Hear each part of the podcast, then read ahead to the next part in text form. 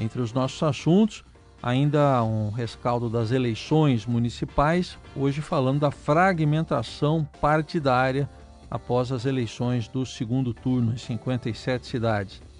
Ainda como consequência disso tudo, a gente fala do namoro de Luciano Huck com o DEM, o Democratas. Será que é uma relação quente, um caldeirão? O Brasil deixa operações de paz da ONU. Historicamente, o Brasil costuma participar de operações de paz, mas agora mudou né, o conceito. Talvez tenha mudado o conceito de paz e o Brasil deixa essas operações. A gente fala também sobre o governo que está buscando maneiras, naquela polêmica envolvendo o, a tecnologia 5G, para barrar os chineses.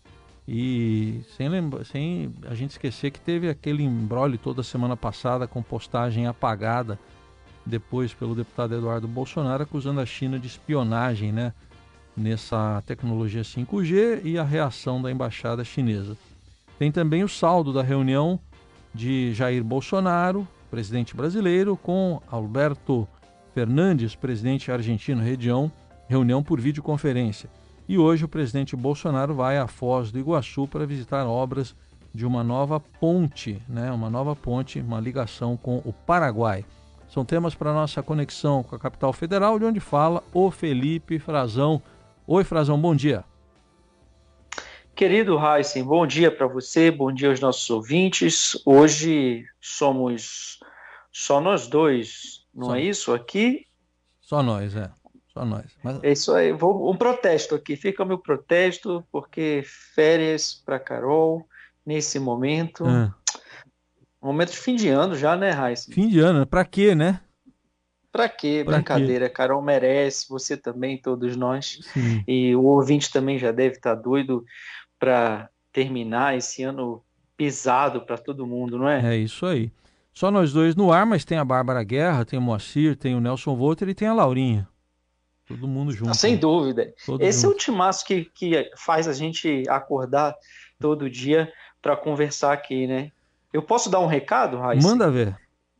Eu queria agradecer, na semana passada chegou uma mensagem da nossa ouvinte, a Juliana Teures, aí de São Paulo. Tá. Ela mandou uma mensagem dizendo que gosta dos meus comentários, que acha muito relevantes, e eu agradeço, mando um abraço a Juliana já, e, e, e, agradeço a audiência dela aqui na, no Jornal do Eldorado todos os dias. Tá registrado, então, a gente agradece a Juliana, a gente concorda com ela também. Vamos começar falando dessa fragmentação partidária, como é que ficou isso aí depois da, das eleições? É, hoje o Estadão está mostrando que ficou é, ainda mais intensa. Né? A gente já sabe, Raíssa, há algum tempo que a fragmentação partidária é uma característica é, muito peculiar da nossa democracia brasileira. O, o, a proliferação de partidos políticos aqui no Brasil é, e tem mais né, em, em, em vias de sair, pelo menos o presidente está tentando criar mais um, só que existe um esforço para contê-los. Né? Isso é uma realidade no Congresso, ao longo dos últimos anos, o Congresso foi se repartindo e os partidos é, acabaram ganhando quase todos a estatura de partidos médios. Acabou quando a gente via ali nos anos 90, no início dos anos 2000, ainda tinha bancadas com quase 100 deputados. O último foi o Democratas, foi um, um partido que teve mais de 100 deputados. Na época era o PFL, e o PT chegou a ter um, mais ou menos 90 ali no auge do governo Lula. E, e isso foi diminuindo. Hoje, a maior bancada, eh, as maiores bancadas têm, eh, não passam de 50 partidos, de 50 deputados. Isso a gente fala só o cenário da Câmara, né, Raíssa? E a gente está vendo que isso está começando a acontecer também nas prefeituras.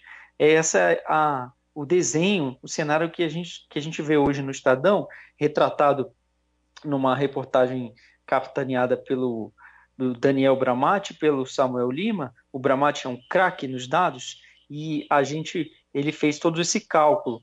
O que acontece é que os partidos que são já são médios e têm força na Câmara estão ganhando também essa força nas prefeituras. Apesar disso, Heisen, é, a gente tende a ver nos próximos anos, ou pelo menos essa é a intenção legal, uma redução de alguns partidos. Né? Porque eh, o, na reforma eleitoral de 2017, o, o os deputados eh, aprovaram, o Senado também, e o governo, o, o então presidente Michel Temer sancionou uma cláusula de barreira, que é ela tenta limitar o acesso a recursos públicos pelos partidos que não atingirem um número mínimo de votos. Essa cláusula já começou a valer em 2018 e essa cláusula vai aumentar ao longo do tempo.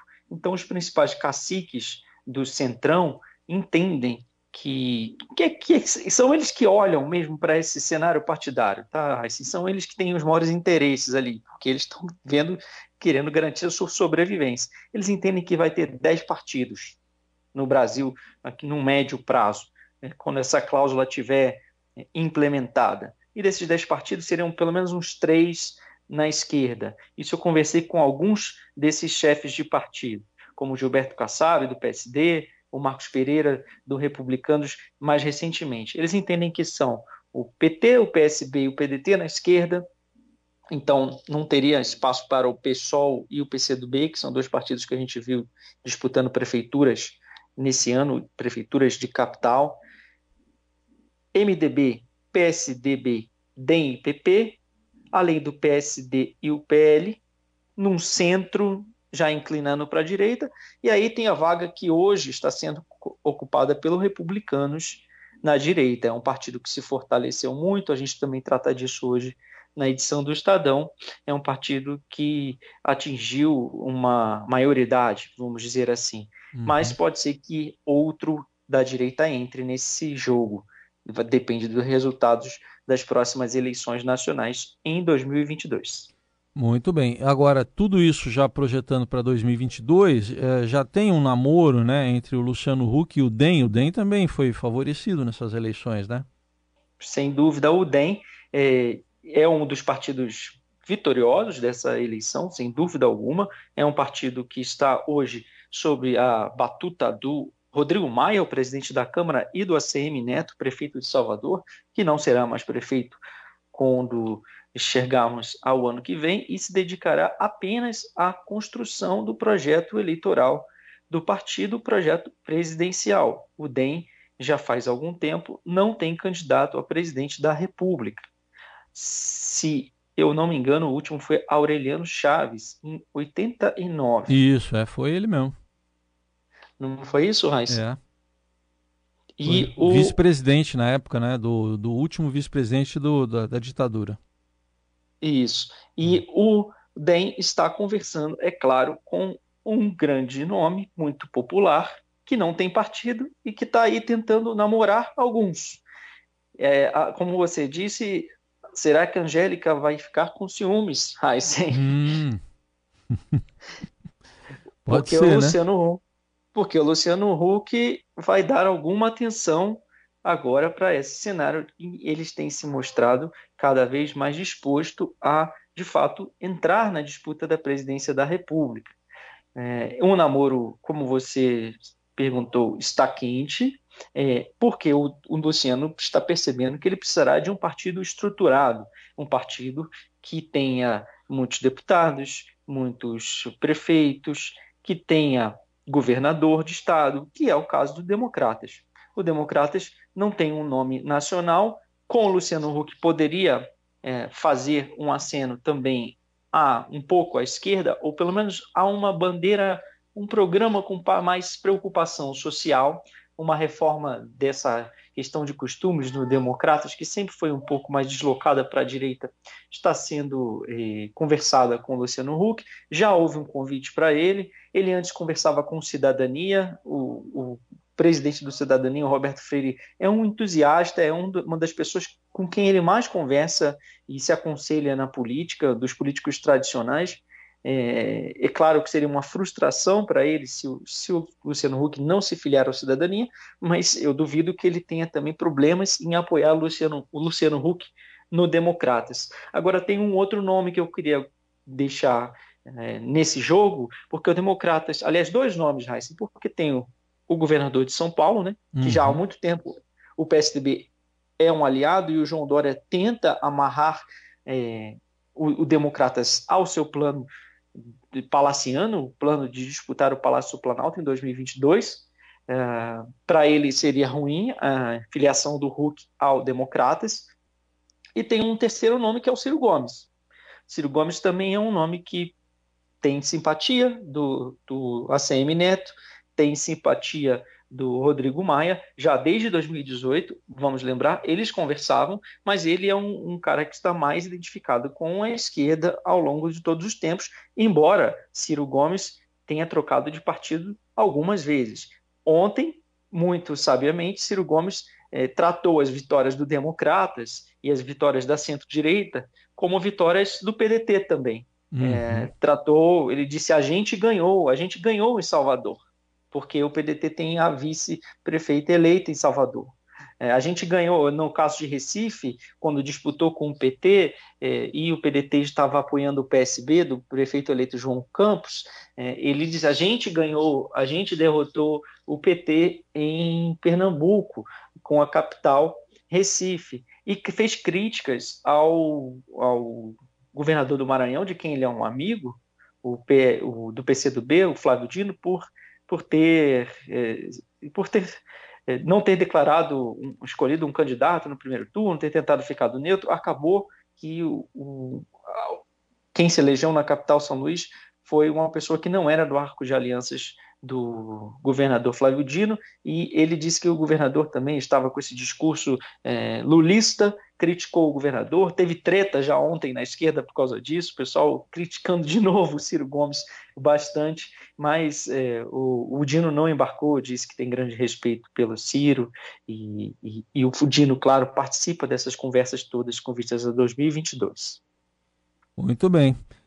É, e a gente precisa falar também, vamos começar a entrar agora um pouco mais nessa gestão do governo Bolsonaro, se é que dá para chamar assim. O que que está fazendo o Brasil, o Frazão, abandonar as missões de paz da ONU? O Brasil está saindo, finalmente, né, depois de tanto tempo, o Brasil está é, deixando, está retirando o seu navio que estava no Líbano, né, na, inclusive naquela, na época daquela explosão, quando houve aquele acidente escapou por pouco, né? Estava ali na Bahia, muito próximo.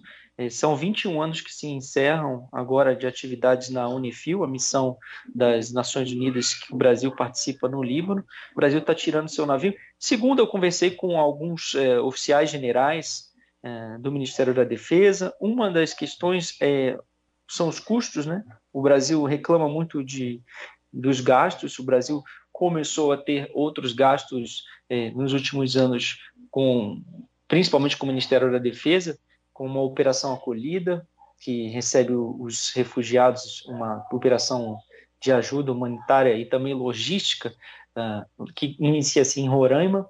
Uh, o Brasil tem as GLOs, que também mobilizam muitos militares, que são as operações de garantia da lei e da ordem, uh, cada vez mais utilizadas pelo governo quando há algum tipo de distúrbio na segurança pública, em presídios. Agora tem a operação da, da Covid, né? A, o apoio dos militares. Então, uma das questões é orçamento. É, o, o, Ministério reclama muito de orçamento. E a outra questão é que a Marinha entende que deve dar mais uh, atenção ao Atlântico Sul, a região é, ao mar territorial e a, e a região de projeção de defesa é, do Brasil, que vai mais ou menos é, até, iria ali até o norte da África, um pouco na região do Caribe, e mas principalmente no Atlântico Sul, Uh, e, e, que vai até a Antártida. O Marinha entende que deve concentrar os seus esforços uh, nessa região. A Marinha tem poucos navios, mesmo tendo uma renovação da frota, a expectativa é que quando esteja completa a renovação das fragatas brasileiras, tenha três disponíveis para patrulhamento, o que é muito pouco no entendimento do comando né, do Ministério da Defesa. E então encerra-se com a retirada da, de, de lá de, de Beirute, né, da fragata Independência. Uh, os dados que a gente tem são de que foram o governo brasileiro colocou é, quase 500 milhões de reais na, nessa missão é, no Líbano é, entre 2011 e 2018.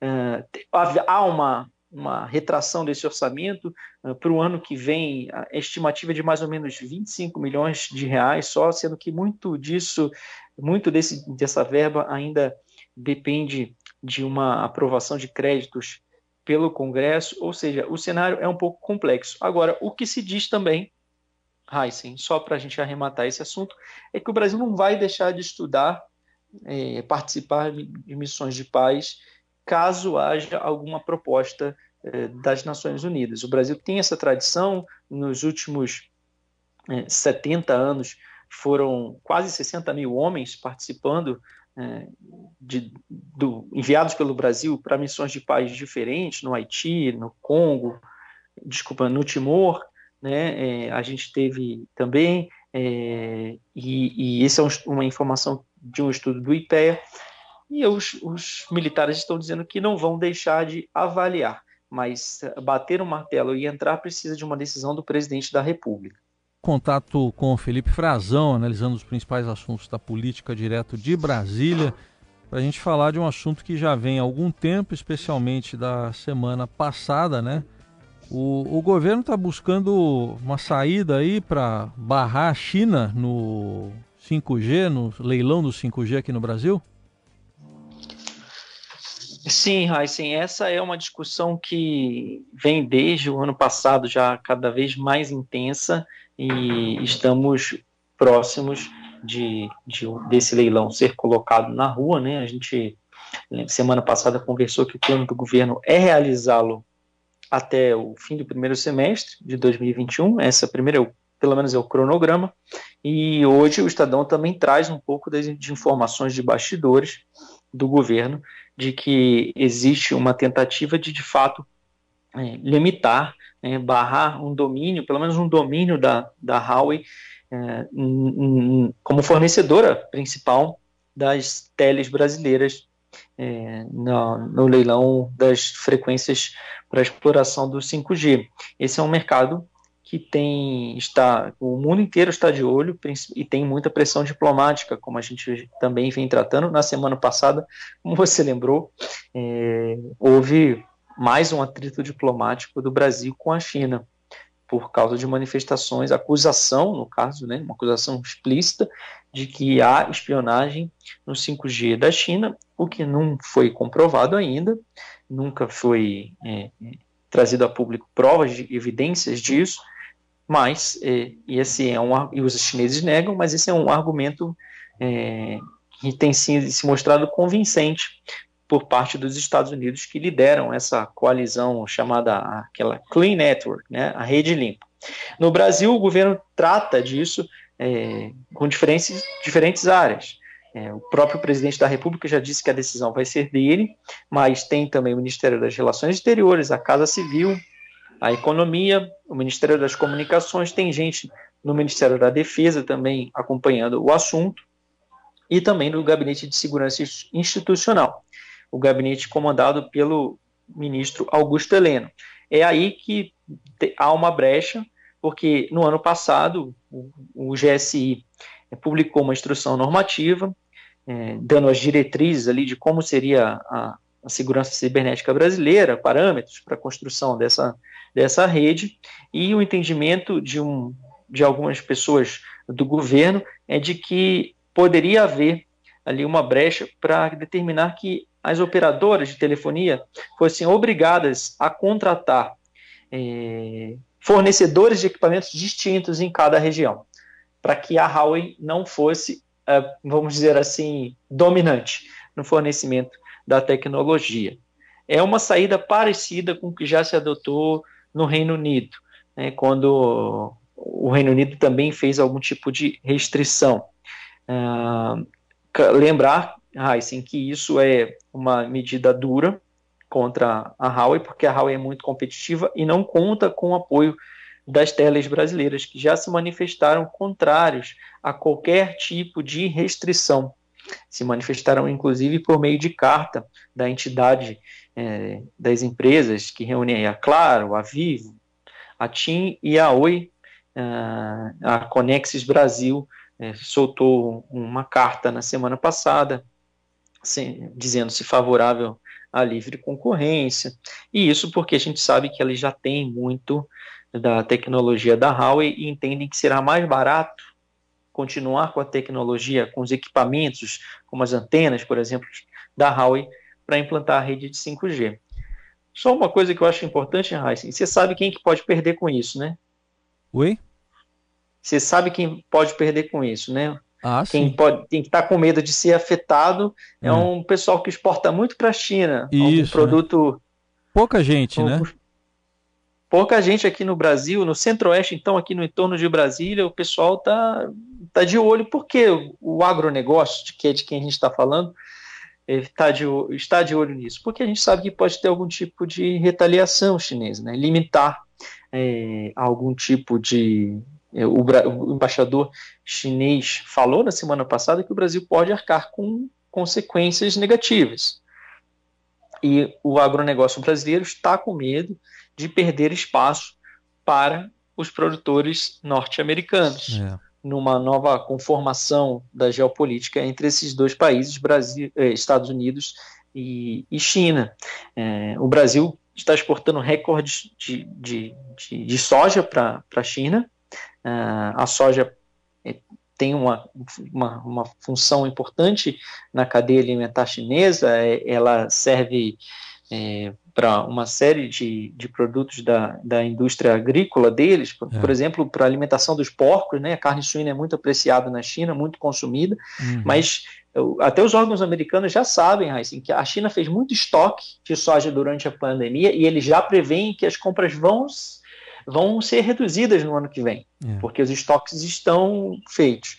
E o Brasil, é, o, o, presidente Bolsonaro anda dizendo que a China, é, que o Brasil depende da China, mas que a China depende mais do Brasil. Eu conversei com o ex-ministro Blairo Maggi, que é um dos maiores exportadores, de, produtores e exportadores de soja do mundo, e ele me disse que esperava que o, a derrota do Donald Trump fizesse com que o governo Bolsonaro perdesse um pouco das amarras ideológicas uhum. e pudesse ter uma relação mais produtiva com a China e menos ideológica, defendendo a produção, né, o, o agricultor brasileiro. É. É, não é o, o que está se mostrando. Né? Ele continua dizendo que a China depende do Brasil e que vai arrumar uma solução.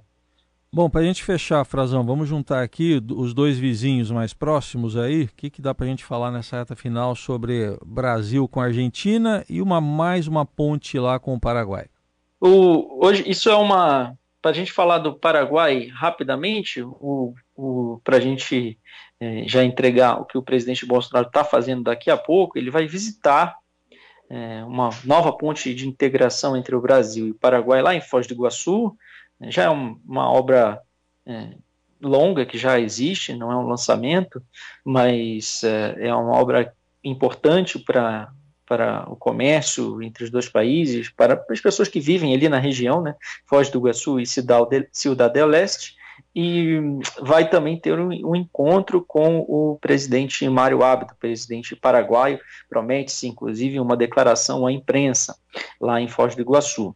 Uh, essa é mais uma atividade que envolve um pouco da diplomacia brasileira, um pouco mais de atenção agora com o Mercosul, que ganhou também, é claro, uh, as manchetes uh, ontem por causa do primeiro encontro entre, ou na verdade, se não presencialmente, né, a primeira conversa a dois entre o presidente eh, Alberto Fernandes da Argentina e o presidente Jair Bolsonaro, a convite do Hermano, a convite do Alberto Fernandes, está tentando fazer uma criar pontes, já que o Bolsonaro não demonstrou é, estar muito aberto a isso, mas a diplomacia argentina trabalhou por isso. É, aqui no Brasil, inclusive, e o, e o Bolsonaro falou, é, lamentou a morte do Maradona, Heisen, como a gente comentou na semana passada que ele havia ficado calado, disse que ele foi um grande atleta e essa reunião foi engraçado como os dois países lidaram com essa reunião, né, Heisen? Uhum. Para a gente perceber o governo Bolsonaro não deu muita publicidade a ela, o presidente acabou publicando nas redes sociais mais tarde, é, o Ministério das Relações Exteriores é, soltou uma nota de imprensa protocolar e o governo argentino, sim, fez questão de mostrar que está buscando é, mais colaboração com o Brasil, porque o Brasil é um mercado mu muito importante para uhum. eles. É claro que é o maior parceiro comercial deles, ora é o Brasil, ora é a China, mas o Brasil permanece principalmente para a indústria automobilística é, argentina. O Brasil também exporta muito para a Argentina, né? exporta também muitas autopeças, é, carros, né? automóveis, e, e, há uma troca importante. Agora, há um ponto que foi tocado nessa reunião que não. Dois pontos, né? E um deles não reúne, não tem um, uma sintonia fina entre os dois presidentes. A, a forma de lidar com a Covid-19 é uma delas, uma diferenciação, e a outra diferença é como os dois encaram a questão ambiental uhum. também. O presidente argentino tocou nesse ponto e a gente sabe que, pedindo uma forma de encontrar soluções, de trabalhar para a proteção ambiental, o Sim. governo brasileiro, na sua manifestação, não falou disso, omitiu esse ponto. E isso, é claro, é, afeta o acordo do Mercosul com a União uhum. Europeia que é prioritário para o Brasil, mas é, é, os, não tanto para os argentinos. O presidente, é, o governo Fernandes tem um entendimento ainda de que precisa estudar melhor esse acordo, que pode ser prejudicial uhum. à sua indústria. Muito bem. E com essa reaproximação aí, Brasil e Argentina, encerramos hoje a participação do Felipe Frazão. Amanhã tem mais, a partir das nove aqui no Jornal Dourado. Valeu, obrigado. Um abraço, Raíssen, até amanhã.